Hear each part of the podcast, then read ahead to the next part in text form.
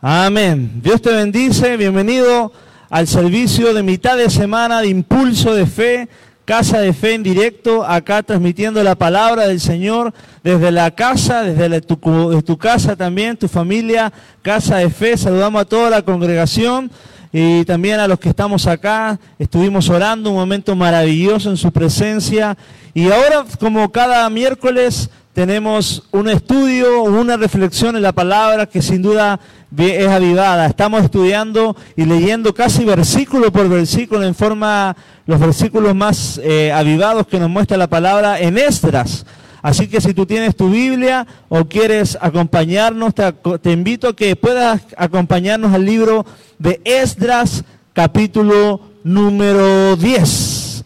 Bendecimos y saludamos a todos los que se conectan a los que son de la iglesia y no han podido venir, están en sus casitas guardando reposo, también la gente que, amigos, vecinos de otros lugares que nos sintonizan, ¿verdad? Así que te bendecimos, te mandamos un abrazo, esperamos que estés con salud y vamos a orar, vamos a orar por esta palabra, hoy el último capítulo y sin duda que Dios nos va a bendecir. Señor, gracias, gracias porque tú eres bueno, porque tú eres generoso, tú nos cuidas, aún Señor en nuestro dormir, Padre, eh, tu voluntad siempre es agradable, siempre es perfecta, trae sosiego, traes calma, viva nuestro espíritu, Señor, y nos sana nuestro cuerpo. Gracias por la palabra, ayúdanos, Señor, a recibir cada principio que está escrito en este libro de Esdras, y gracias por el Espíritu Santo inspirarlo para tener en cuenta cada uno de los capítulos que hemos aprendido. sabemos que es de bendición a cada persona que está conectada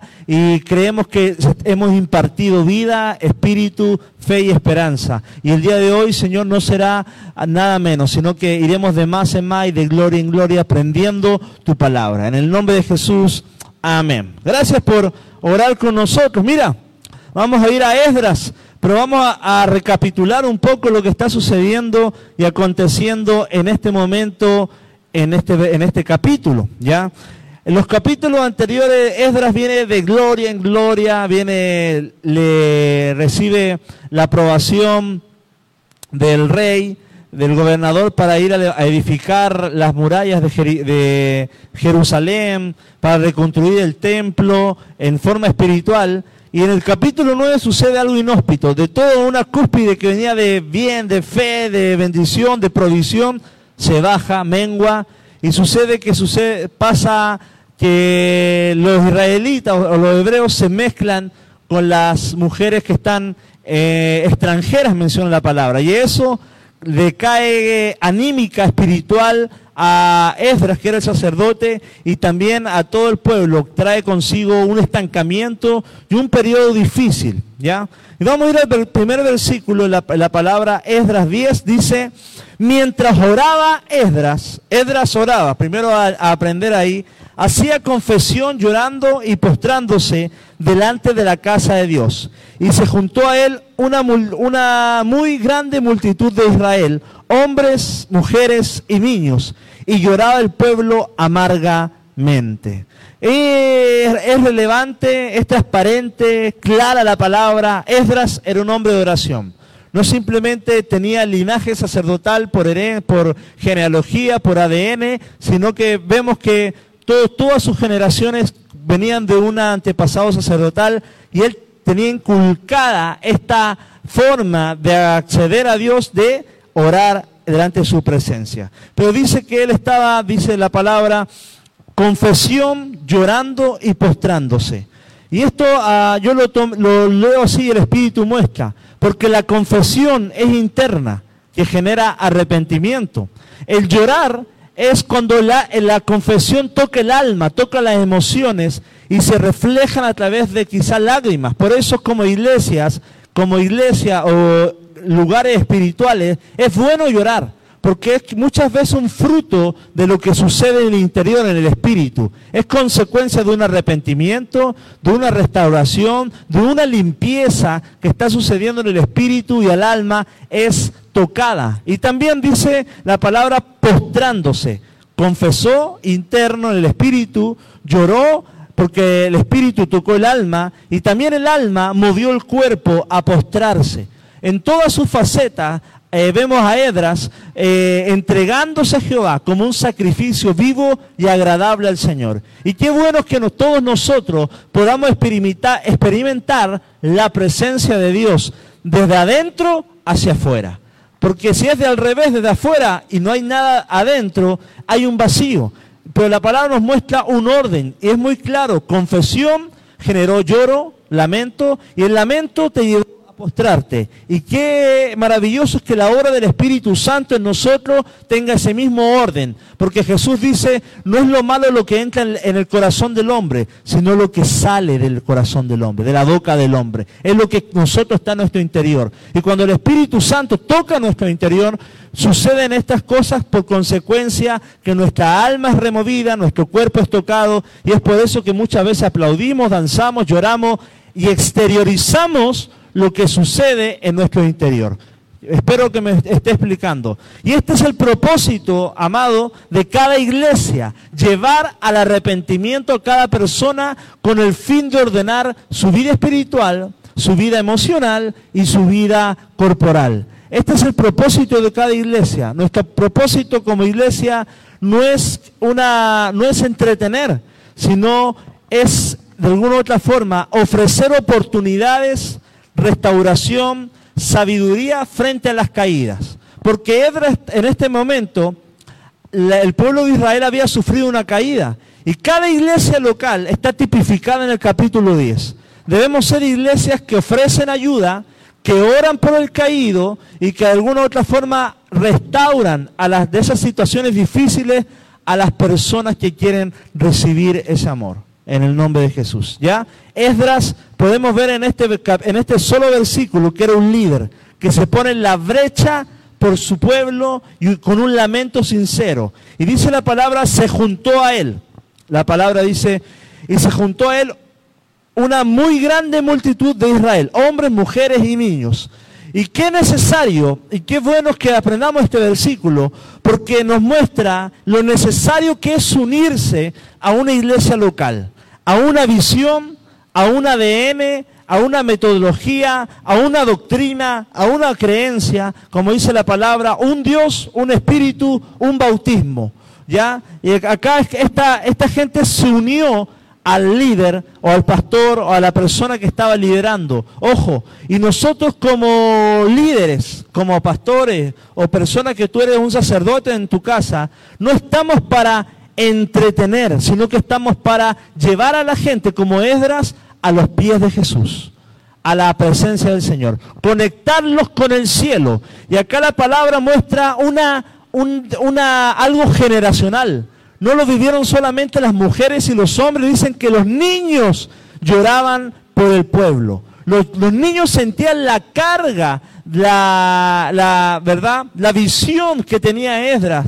Esdras estaba orando y todos se sumaron a esa visión de, de, hacer oración, de interceder por el pueblo, niños. Y qué interesante es que podamos generacionalmente transmitir la carga a los niños. Yo creo que un niño orando puede traer un avivamiento. Los avivamientos, cuando leemos la historia de los avivamientos, muchas se ven niños cayéndose, niños orando, niños orando por los enfermos. Y yo creo en una generación de niños que se mueven bajo el fuego y el poder del Espíritu Santo. Los niños amados sintieron la carga y todos fueron atraídos por Dios. Y hoy tú tienes que ser uno de esa multitud que se suma a la iglesia, que se suma a la visión, que se suma a la unidad de orar y luchar y trabajar por el beneficio espiritual de una tierra blanca, por el beneficio espiritual de las familias, por el beneficio espiritual de qué? De, todo México. No solamente tú, sino tú y tu casa servirán al Señor. Acá está este versículo que eran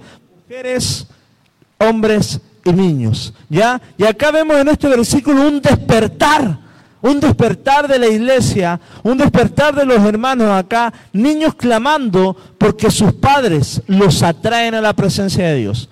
No esperemos ser padres que quieren atraer a, hijos si tú no estás clamando, si tú no estás apasionado por la presencia del Señor. Sé tú, da el paso y tus hijos seguirán tu ejemplo. Tus hijos serán bendecidos por tu oración.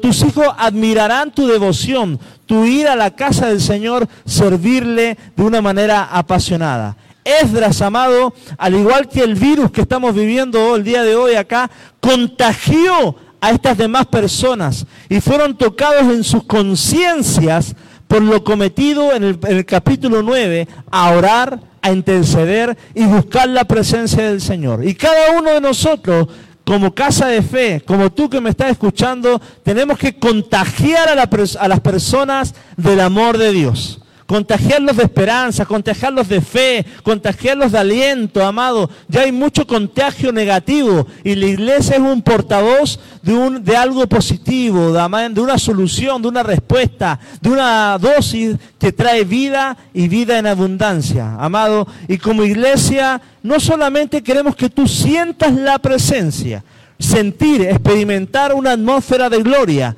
sino que esa presencia te lleve a un arrepentimiento, a un cambio, a un compromiso y eso genera un fruto digno de alabanza. ¿Me voy explicando? Mucha gente me dice, hoy sentí la presencia, maravilloso, que, me alegro, pero lo interesante es que no solamente la sienta, sino que eso que siento genera un cambio, genera una metanoia, un arrepentimiento en mi mente, un, un fruto del Espíritu, un compromiso por su palabra. De sentires nos vamos a vivir. El sentir te tiene que llevar a una acción en el nombre del Señor. Amado, acá el pecado que había cometido el pueblo era muy grave, pero es tan grave el pecado como tolerar el pecado. ¿Ya? En el versículo 1, es tan grave el pecado como tolerar el pecado. Y acá Esdras no estaba siendo un líder que no estaba tolerando el pecado, sino que se pone a orar y a interceder. Sabe que hay un error. Y como padres, tú como padre espiritual en tu casa, o como padre de tus hijos, de tu nieto, de tu tataranieto, quien sea, no podemos cerrar los ojos de lo que, lo que ocurre en las vidas de nuestros hijos. Tenemos que, como Edras, orar, interceder y postrarnos. No cerrar los ojos, como el sacerdote Elí en la época de Samuel que sus hijos estaban haciendo cualquiera y él se hace en caso omiso de lo que estaba sucediendo. Amado, es tiempo de abrir los ojos. Los velos tienen que abrirse y ver con claridad la situación espiritual que estamos viviendo. Amado, orar, mira lo que voy a decir, quizás es difícil, va a ser un poco fuerte oírlo, pero orar no es todo. Hay que dar un paso. Hay que dar pasos. Pasos de acción, pasos de voluntad pasos de disciplina. Puedes pasarte orando toda la vida, pero si no das paso, eres solamente es como la fe sin obra es muerta. La, oración te tiene que llevar a la acción, a moverte, a ir a su presencia. Y acá, mi amado, cuando hablo de acción es que dejar al Espíritu Santo trabajar en nuestro corazón para que el Señor haga la obra. Versículo 2. Y acá sale un personaje que sin duda nos va a traer mucho refrigerio, mucha luz en cuanto a la, palabra. Dice, entonces respondió Secanías, hijo de Jegiel, de los hijos de Lam, y dijo a Esdras, nosotros hemos pecado contra nuestro, nuestro Dios, pues tomamos mujeres extranjeras de los pueblos de la tierra, más a pesar de esto, aún hay esperanza para Israel. Ojo, había un problemón, mujeres extranjeras, hubo problemas en el pueblo de Dios, pero amado, se levanta un, un la palabra dice un secanías, un ensecanías, amado, con una iniciativa que le habla el sacerdote que era quien, Esdras, era un discípulo, era un sacerdote que quizás estaba bajo el comando de Esdras, pero Secanías, a pesar de la situación conflictiva y de que Edras estaba un poco atormentado, estaba un poco desestabilizado, le da palabra. El cuerpo anima la cabeza, el cuerpo ayuda a la cabeza a salir adelante, lo incentiva, lo levanta, lo empuja a Edras.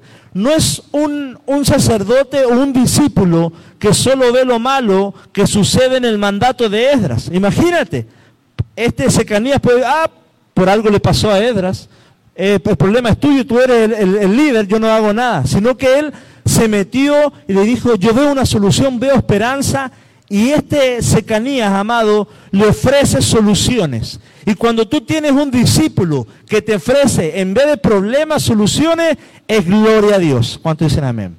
Tú transfórmate en un discípulo que no traiga problemas, sino que traiga qué? Soluciones. Que digan, es que no puedo, es que es muy difícil, es que es muy tarde, es que aquí, es que el sol, es que llueve. Amados, son secanías que trae soluciones. Eso al cuerpo, a todos, nos trae un refrigerio y hace que la obra pueda avanzar. No solo ve lo malo, Secanías, amado, no ve el problema y dice que alguien más lo haga. ¿Ya? Secanías no, no, ve el problema y diciéndole, hazlo tú, que lo haga otro, sino que él asume la carga. Por ejemplo, él puede decir que alguien más lo haga, que alguien, eh, lo, a mí nadie me dijo, Secanías toma acción. Es una persona proactiva cuando se le encomienda algo y hace lo que tiene que hacer por amor a Dios. Él fue puesto para levantar brazos, no para bajar vasos. Y ese debe ser el espíritu de nuestra casa, levantarnos los unos a los otros, animarnos los unos a los otros, aun cuando las cosas van mal. En este, en este capítulo la estaban pasando mal. Pero amado, no solamente seamos buenos discípulos cuando hay gloria, cuando hay victoria, cuando hay maná, cuando hemos ganado cosas, sino en las malas. Este Secanías, amado, es el hermano que todo pastor quiere tener en su iglesia. Es el amigo que todo quiere, el amigo que todo quisiéramos tener, que te ayuda, que te impulsa, que te abre los velos y te dice, Edras, hay esperanza no te aflijas tanto, no se desconsole tu corazón, no te desanime, hay una salida. Yo estoy yo estoy aquí, no solamente para decirte por ahí, sino que vamos juntos en el nombre de Jesús. Me gusta Secanías, me gusta es un buen nombre, pero no es un buen nombre para poner un hijo, está medio raro, ¿verdad? Suena un poco raro. Mira, Secanías eh, es una persona maravillosa, es una persona optimista, es un líder, es un intercesor, es alguien que levanta y busca volver a edificar lo destruido. Eh, busca la necesidad para actuar. Secanías te mueve. Los secanías, amados, te mueven, te revolucionan. Pastor, tengo esta idea, me gustaría ir a hacer esto. Hazlo, dale. Está, la mesa es mucha, los obreros son pocos. Quiere accionar, quiere hacer. No necesita quizás que yo lo acompañe, sino que hacer la obra. Es un discípulo, amado Secanía, y escucha esta palabra, que porta palabra. ¿Por qué? Porque le da palabra a su líder, le dice, Esdras, hay esperanza. Y yo espero que cada miembro de la iglesia que está escuchando, quizá hay personas que no asisten a la iglesia, tienes que portar palabras para tu familia. Cuando tu papá esté desanimado, cuando tu mamá esté desanimada, darle palabra, animarla, levantarla, a restaurar su corazón, abrir lo que ella no pueda ver, tú verlo y decirle, mamá, acá estamos. Transfórmate en ese secanías en tu casa, en tu trabajo y mucho más en tu casa espiritual. Gloria a Dios. Es un discípulo que porta palabra y tú tienes que portar palabra. Yo quiero escuchar cuando tú me des promesa, cuando tú, cuando oran por mí, cuando me dan profecía, amado. Un discípulo es pero maravilloso, es maravilloso. Este Secanía, amado, tiene la visión y el ADN de la iglesia y también de Dios. Amén. Porta, es un portador de la gloria del Señor. Cuando le dice, aún hay esperanza esa secanía es aquella, ese hermano que te dice, eh, no olvidemos las promesas, no olvides lo que, lo que leímos, no olvides lo que experimentamos aquel domingo, no olvides la palabra del 2015, la palabra tanto. Secanías trae a memoria todas las cosas maravillosas y gloriosas que Dios ha hecho en nuestras vidas. Y necesitamos secanías hoy en día a nuestro alrededor que nos animen, nos impulsen y nos muevan a ir hacia adelante. Amén. Gloria a Dios. Versículo número 3 dice, ahora pues, hagamos pacto con nuestro Dios, que despediremos a todas las mujeres y los nacidos de ellas según el consejo de mi Señor y de los que temen el mandato de nuestro Dios, y hágase conforme a la ley. Secanías además de decirle que hay esperanza, le da una, una metodología. Hagamos pacto. Y amado, qué bueno es renovar pactos con Dios. Qué bueno es cuando ahí caíste, te sientes alejado constantemente, renovar pactos con Dios. La oración, amado, nos lleva a, las soluciones. La oración nos lleva a la metodología para volver a los pies de Dios. Y Secanía estaba tan lleno de Dios que dijo, hagamos pacto con Dios nuevamente. Amado, la oración nos lleva a la acción y las acciones nos hacen hacer pactos con Dios. Y los pactos con Dios, no te estoy hablando de dinero, no te estoy hablando de entregar tu casa, tu carro, tus joyas, te estoy hablando, pacto con Dios significa, Señor, vuelvo mi corazón a ti para obedecerte. Me he portado mal, pero hoy a mitad de año voy a hacer pacto de nuevo a obedecerte. Vengo constantemente, tenemos que como hijos de Dios hacer pactos con Dios. Volver a tener un corazón, renovar nuestra, nuestra intimidad con Dios, renovar nuestro compromiso con Dios para no olvidarnos de lo que Él ha hecho. Pero ten cuidado. ¿Por qué? Porque cuando tú haces una promesa a Dios, tienes que cumplirla. Porque promesa incumplida es otro pecado añadido a lo que ya se va cometiendo. Promesa incumplida, yo en, en enero como costumbre, casi todos hacen, Señor, este año leo la Biblia, este año gano dos almas, este año me comprometo, este año aprendo esto.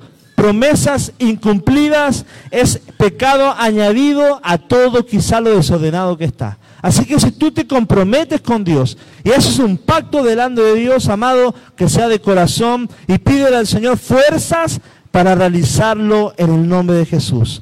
Cuando hay un tiempo de pacto, de renovar, de meditar, de volver a la palabra, es un tiempo para volver a considerar su palabra.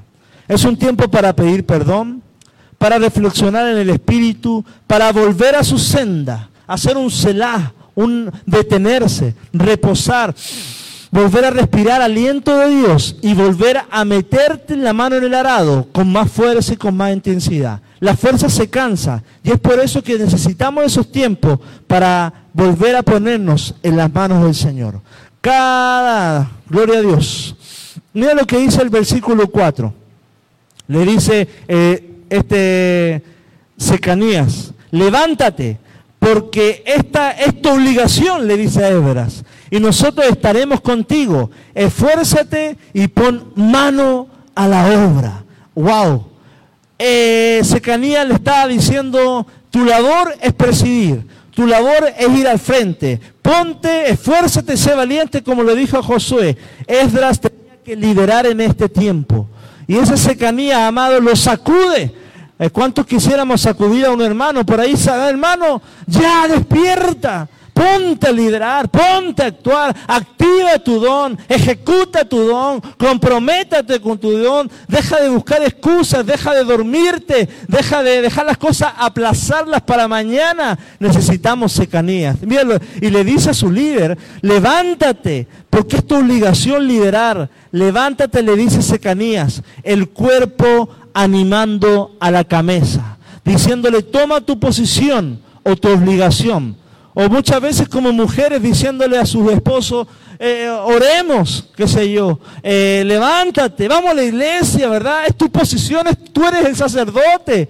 Amén. Y es así como muchas veces necesitamos esas personas para que las personas puedan ir a ejercer su posición en Cristo personas que están dormidas a tu alrededor, personas que tienen dones, que tienen talento, que tienen capacidad, propósito, asignación eh, eh, intensa, necesitan tu sacudimiento en oración y en amor. Amén. Y me gusta ese Canías porque no era solamente el que le dice, oye Edras, levántate y anda, sino que le dice, y nosotros estaremos contigo me encanta eso porque es como esa lealtad del Antiguo Testamento. Usted diga, Señor, y yo hago lo que usted le parezca.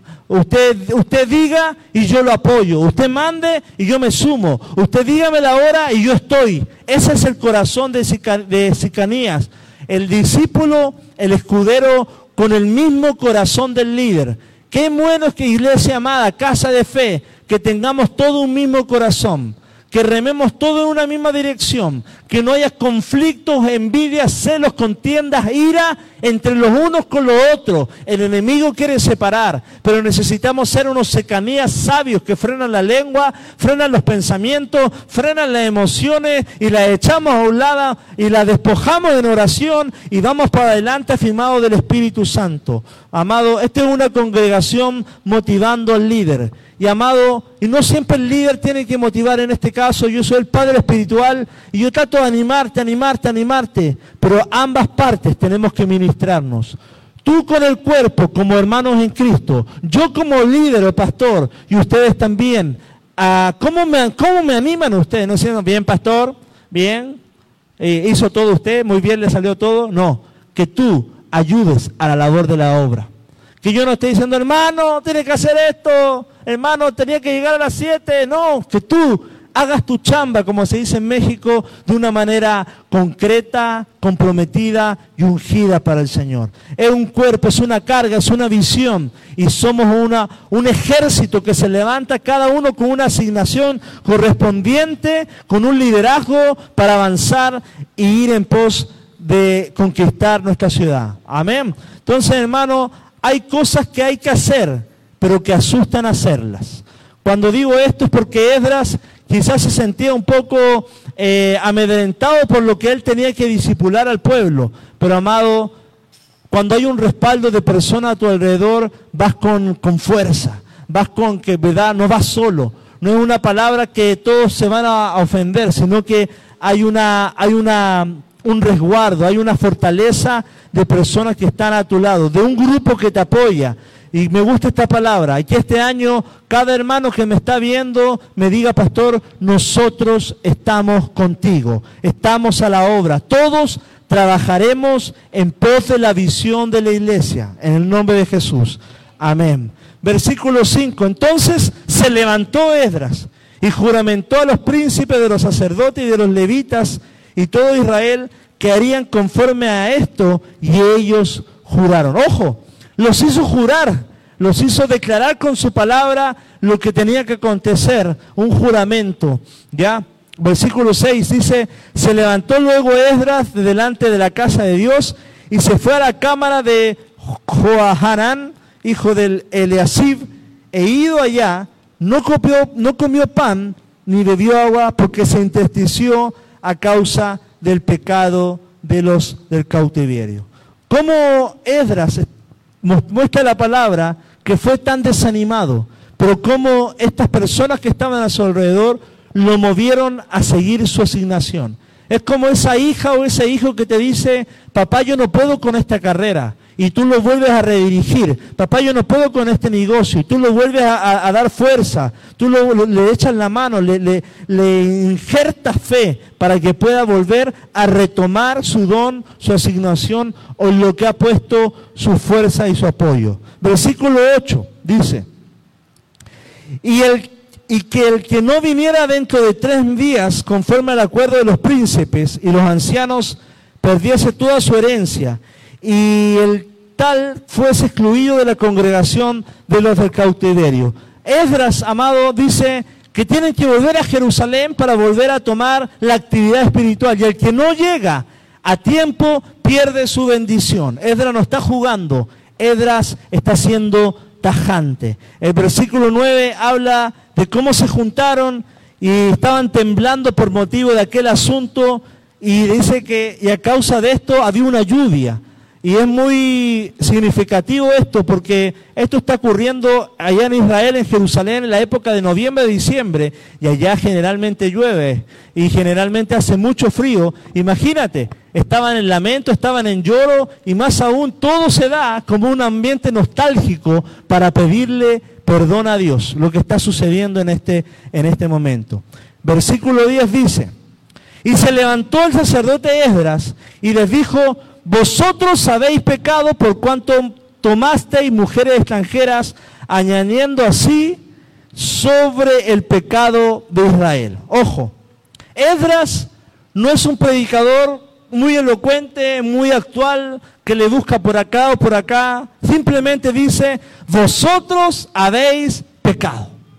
Eres un irresponsable. Eres una persona chambona, como dijéramos en México. No estás dando la milla más. No le da vuelta al caso.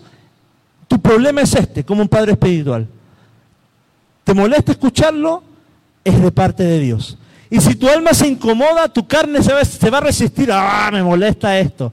Pero el espíritu moldeable va a, va a recibirlo y decir, sí, soy así. Me arrepiento y quiero, quiero acceder y quiero hacer las cosas mejor. Ojo, Edra es claro, no es como Saúl, que cuando peca le dice a Samuel, Samuel, no les digas que pasó eso allá, escondamos lo que pasó allá no va, pero cuando lleguemos allá no. No, Samuel dice, no, no, no, no, no intentes eh, tapar el, el sol con un dedo. Acá las cosas fueron así, hay error, hay situaciones que no se pueden esconder y que nadie se sepa. Ojo, la oratoria de Esdras es que no caerle bien a las personas. Si Edras tuviera una iglesia, amado, quizás nadie se congregaría con él, porque Edras directo, lo llama pecado, llama a discipular, jala la oreja y es confrontacional, amado. No cae en, en ceremonias. Amén. Dice, vosotros habéis pecados. Y hermano, esto le va a caer mal a algún hermano sensible. Un hermano que puede decir, ay, qué duro el pastor, o qué duro Esdras, qué dura la palabra lo que dijo de mí. Le, ah, le falta amor a Esdras, no sabe decir las cosas. Muchas veces el carnal se escuda en esas cosas. Cuando hay una palabra que va a ministrar tu carne, a ministrar tu pecado, a ministrar la situación que no está alineada al corazón de Dios. Y hoy tenemos que ser moldeables. Tenemos que ser como el pueblo de Dios en esta ocasión, que quizá Esdras dio la palabra y ellos se arrepintieron de esta situación. Amado, cada palabra que sale de la boca de Dios, que ministramos, que dan los hermanos, que doy yo, que está en la Biblia, es para ordenar. Y el ordenar molesta. Cuando te dicen, ah, esto, mueve aquí, mira esto en tu corazón, molesta. La carne es la palabra del Señor. Y hoy tu espíritu tiene que estar abierto a ser moldeado por la palabra del Señor. Y un padre que ama, moldea un padre que ama, te, te, confronta y te muestra la realidad espiritual que estás viviendo para sacarte de, esa, de ese estancamiento y vayas a otro nivel por amor en el nombre del Señor. Amén. Esdras, amado, se parece a Juan el Bautista cuando dice, arrepentido y convertido, generación de qué? De víboras. ese sermón, hermano, es, no vengan acá. No, no los quiero. ese sermón, amado, es tajante, es el espíritu, es rajar el corazón. Si no te gustó, no me importa, porque yo quiero agradar a Dios y no a los hombres. Yo prefiero tu alma arrepentida que tu alma en el infierno. Yo prefiero tu alma bendecida que tu alma arrastrando los frutos de la carne, de odio, de celo, de amargura y de una vida espiritual eh, a media, amado. Ese es el corazón de Edra y el corazón de Juan el Bautista cuando predica la palabra. Un corazón honesto, claro y transparente que debemos ministrar hoy en día. Dice la palabra en Timoteo, los que tienen comezón de oír. Si acá tú tenías comezón de oír, le das la espalda a Esdras. Si tú tenías comezón de ir, le das la espalda a Juan el Bautista. Porque el comezón de oír solo quiere escuchar lo que a ti te gusta. Vas a ser bendecido, amén. Dios te va a levantar, aleluya. Vas a ser cabeza y no cola, aleluya. Pero cuando te dicen comprométete, sé disciplinado, ora, te voy a asignar esto, hazlo bien. Y si una vez lo hiciste mal y se te jala la oreja, amado, te enoja, dice, etcétera, amado, tenemos que ser moldeables. Tenemos que pasar por el fuego, pasar por el proceso. Versículo 11 dice, ahora pues, dad gloria a Dios.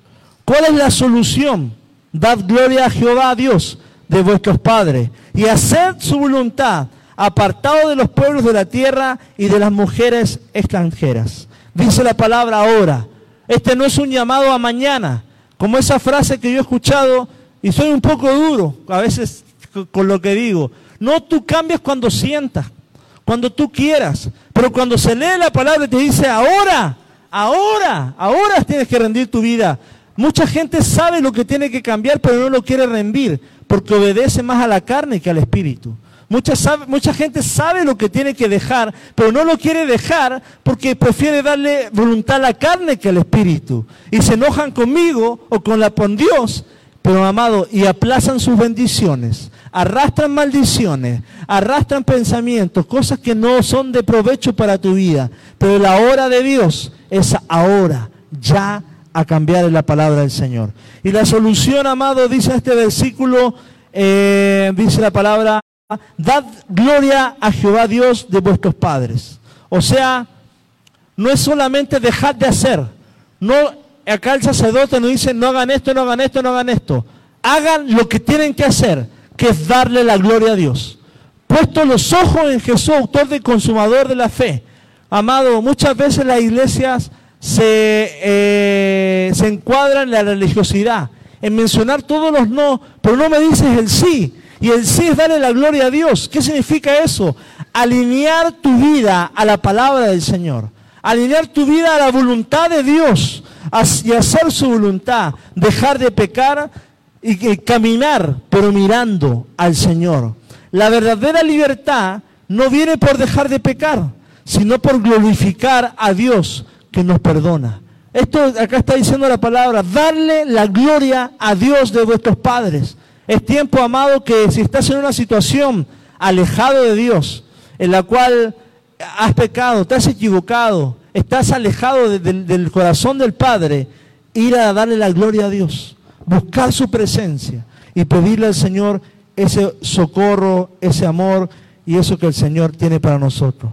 La solución al pecado, amado, es darle la gloria a Dios. La solución al pecado es darle la gloria a Dios, es darle lugar al Espíritu en mi templo para que erradique lo que mi voluntad, mis pensamientos están siendo afectados por cosas que son de la carne y por pensamientos o fundamentos que no son del Espíritu.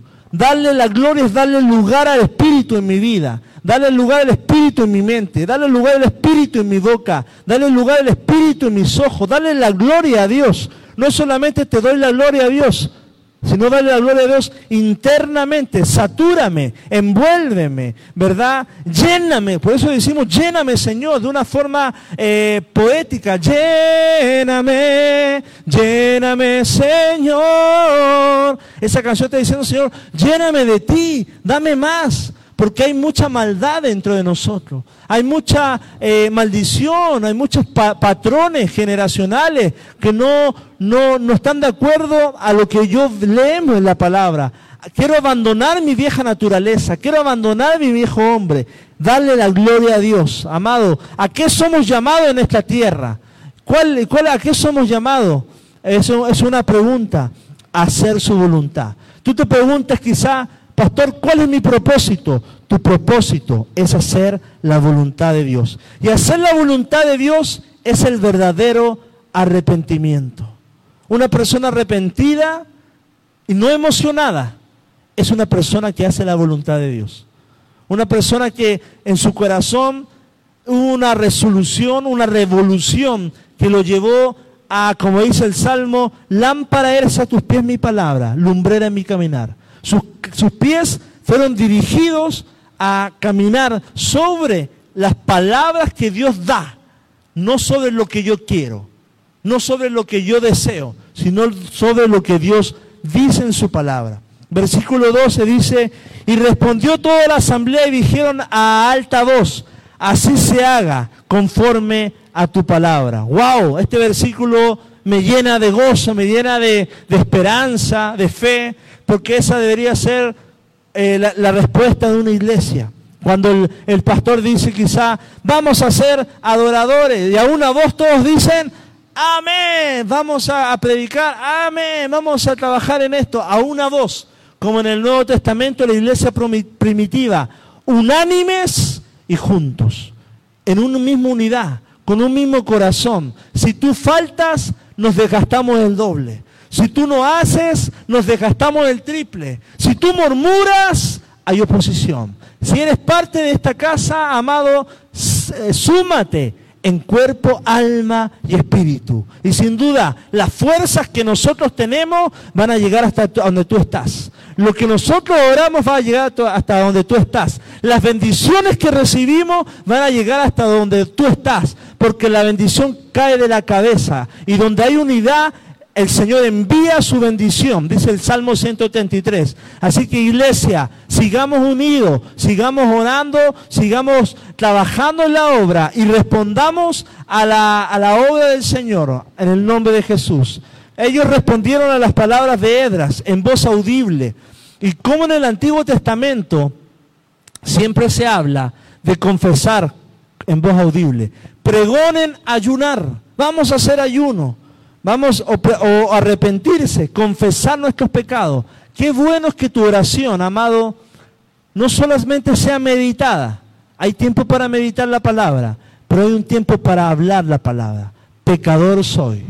Me siento angustiado, decirlo al Señor, como quien habla con alguien. Hay un poder en la palabra ejecutada, en la palabra dicha en la palabra dicha, más aún cuando nosotros decimos responder a la palabra. Es por eso que cuando predicamos la cultura de nuestra iglesia, es cada vez que hay una palabra y el pastor o alguien está hablando y se dice amén, eso es responder a la palabra. Hay algo espiritual que se une, que le da fortaleza y esa palabra como que se siembra con una, con una una unidad con un peso de toda la congregación. No es solamente algo que sale del pastor, es afirmado por todos cuando se dice amén.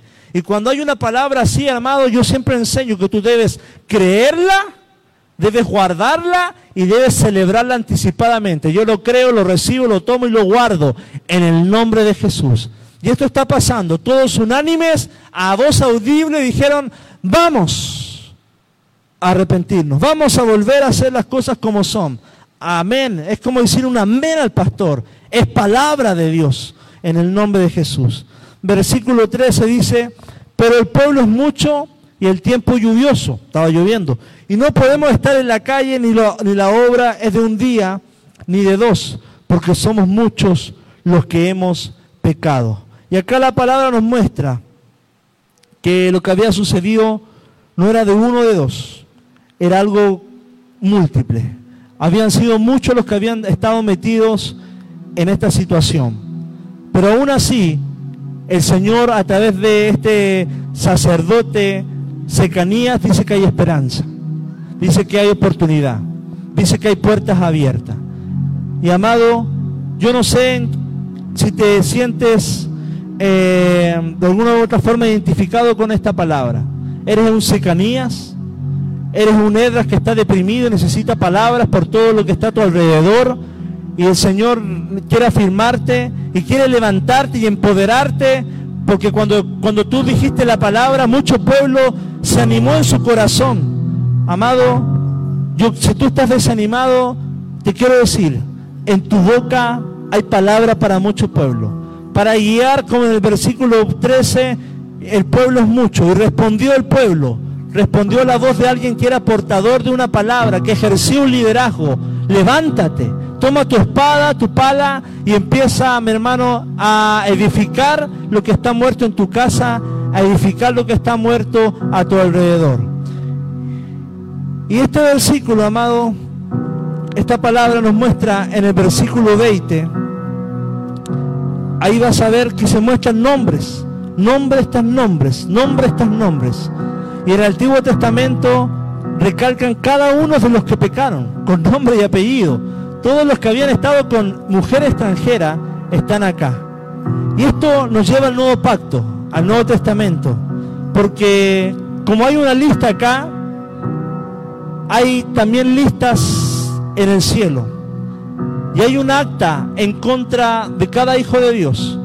Un acta que fue absuelta, redimida, comprada por el precio de sangre de Jesucristo.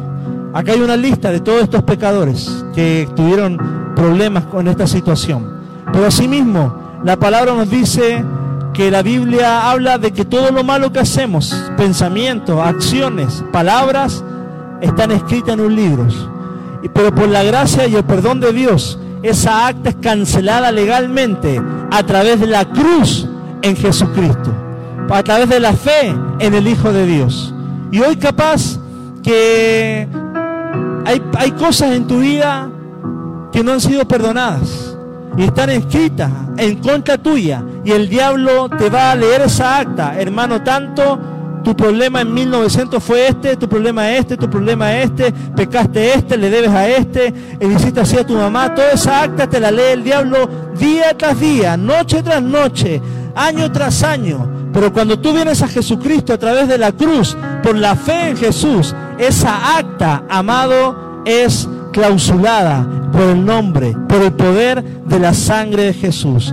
Dice la palabra que en el, en el cielo hay un libro de la vida y todo aquel que haya confesado a Jesucristo como su Señor y Salvador, tu acta ya fue borrada, ya se absuelta, fue sacada del juicio de los papeles jurídicos del diablo y el Señor la tomó y la puso en, el lugar secreto, en el, en el corazón de Dios. Y el Señor está intercediendo. Tu nombre está escrito en el libro de la vida cuando tú recibiste a Jesús como tu Señor y Salvador. Y quiero leer para terminar Colosenses 2.14. Colosenses 2.14. Dice, anulando el acta de los decretos que había contra nosotros. Esa misma acta que te acusaba, que te decía pecador, etcétera.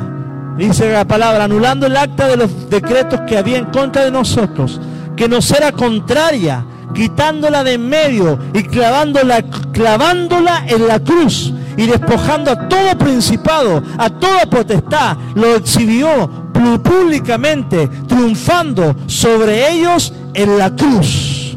Ojo, habla de potestades, habla de principados. Amado, hay potestades y principados quizá eh, queriendo hablar todo, todo lo malo de nosotros para juzgarnos e irnos al infierno con fundamento. Pero la cruz borra a través de la sangre y la fe en Jesucristo todos esos argumentos, todas esas declaraciones en tu contra, en contra de tus generaciones. Mi hermano y dice que los exhibió triunfantemente en la cruz de, en la cruz de Cristo. Tu nombre, mi nombre está escrito en el libro de la vida. La gracia ganó sobre la muerte. La vida ganó sobre la muerte, amado. Y esto sucedió cuando un sacerdote, Jesucristo, se puso, lideró en la cruz como Esdras y fue a la cruz en, en obediencia. ¿Para qué? Para llevar a mucho pueblo a, la eternidad, al cielo. Recordemos las palabras de Jesús. A donde yo voy, muchas moradas hay. Muchas moradas hay. Y hay una morada para ti, para tu casa y para tus generaciones. Que este libro de Esdras, amado, nos lleve a amar más a Dios. Nos lleve a liderar Edras era un sacerdote que lideró y activó la, situación espiritual en Jerusalén. Era radical, conocía la palabra, eh, vivió cosas como tú y yo, un desánimo, se sintió, pero cumplió su, su propósito como sacerdote. Llevó al pueblo a los pies de Cristo. Llevó al pueblo a un arrepentimiento. Amado, los avivamientos no son fáciles. Vienen cuando hay arrepentimiento de corazón no emoción, sino arrepentimiento de corazón, de espíritu, de alma y de cuerpo. Quiero orar, quiero orar por esas personas que el día de hoy nos se conectaron, por los hermanos de la iglesia. Quiero orar para que podamos activar aún a través de este medio, a través de esta plataforma, la presencia del Señor. Ahí en el lugar en que estás y los que están acá me van a ayudar a orar. Vamos a orar al Señor para que el Señor nos use para que el Señor nos llene de su presencia y podamos atraer personas a los pies de Cristo, a la voluntad del Señor. Señor, gracias. Gracias por Esdras, Señor. Gracias por los principios espirituales que están en la palabra, Señor. Te pedimos, Señor, que tú nos llenes de unción, Padre que podamos ir a tus pies cada momento y que las personas que están detrás viendo puedan ver, Señor, una devoción, una pasión, un avivamiento en nuestro interior por agradarte, por amarte, por levantar nuestras manos, por orar, Señor, con el fuego, en el Espíritu, Señor, que somos portadores de un mensaje no de juicio, no, Señor mío, de, religiosidad, sino un mensaje de esperanza, un mensaje de fe, un mensaje de arrepentimiento, un mensaje que los lleva a la presencia de Dios. Levantamos las manos de esas personas que están desanimadas. Me pongo, Señor, como un secadías que dice, levántate y cumple tu propósito. Levántate, lava tu cabeza y ponte tu vestimenta de predicador. Ponte tu vestimenta de adorador. Agarra tu micrófono y canta. Agarra tus guantes y sirve. Agarra tu, agarra tu cuaderno y enseña. Ponte tu, calzado y predica. Ponte, agarra tu Biblia y ve a los hospitales. Agarra lo que tienes que hacer y ejerce tu don de generosidad. Bendice a los que te bendicen en el nombre de Jesús. Padre, activa dones, Señor, en el nombre de Cristo. Este libro de Ezra nos enseña, Padre, que cuando tú dices una palabra se cumplen. Independiente de lo que esté sucediendo a nuestro alrededor, estamos como iglesia local para activar y traer el reino sobrenatural de Dios sobre la tierra. Milagros, señales, prodigios, Señor. Hay personas enfermas en el nombre de Jesús que están viendo, personas con temor, enfermas del alma, enfermas del cuerpo y quizá eh, tullidos del espíritu. Oramos, Señor, para que haya una activación y una sanidad por el poder de Cristo que lo exhibió triunfantemente en la cruz. El poder de la resurrección venga sobre tu espalda. El poder de la resurrección venga sobre tu rodilla derecha. El poder de resurrección venga sobre el tobillo de alguien en el nombre de Jesús. Sobre ese ojo que está saltando producto de los nervios. El poder de la resurrección traiga paz sobre tu vida. Soplo vida, soplo fe, soplo aliento sobre esas personas. Sobre la juventud con pensamientos depresivos. Sobre esas personas que han dejado las cosas a media. Levántate de nuevo. Vuelve a la casa del Señor. Vuelve al corazón del Padre. Activa tu vida espiritual y el Señor traerá bendición, bonanza eh, a tu vida en el nombre de Jesús. Gracias Padre por este tiempo en el cual podemos predicar tu palabra a través de este medio. Bendecimos a cada persona conectada, Padre, en el nombre de Jesús. Amén. Gloria a Dios. Gracias por estar conectado. Si eres nuevo, mándanos un mensaje. Queremos orar por ti. Deja tu petición de oración. Hay gente orando. Hay gente, tenemos una listota de, de necesidades de oración, no tengas vergüenza por interno o ahí deja tu comentario. Queremos orar, queremos orar. Somos una iglesia que ora y queremos orar por esa necesidad. Hemos visto milagros, sanidades y el Señor en este momento quiere mostrar su gloria. Si le preguntaran a Jesús, Señor, ¿para qué mandaron el COVID? Para mostrar mi gloria, para que se manifiesten mis obras, para que mis hijos se despierten, porque la tierra está anhelando escuchar la manifestación de los hijos de Dios. Te mando un abrazo, un servidor Felipe desde Casa de Fe. Esperamos conocerte, esperamos que haya sido de bendición y nos vemos hasta el domingo o en otra ocasión. Dios te bendice.